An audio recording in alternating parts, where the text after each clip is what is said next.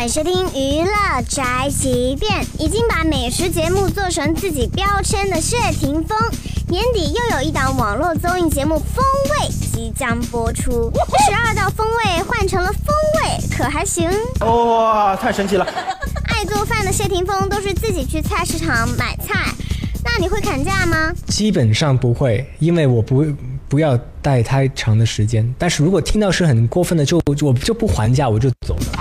来说，做这个做菜的综艺节目最难的是什么？有些菜，当自己以为煮到一百二十分，这个一答出来多骄傲的一道菜，但是人嘛，还是会有一两个说，觉得可以再辣一点，我我能吃辣，有我我能再重口味一点，我是能够咸的，我会觉得哈，但是人就是这样。其实我从中学习到，你没有对错，只是人就是不一样。做菜呢，当然每个人有每个人的口味喽，不要在意这些细节嘛。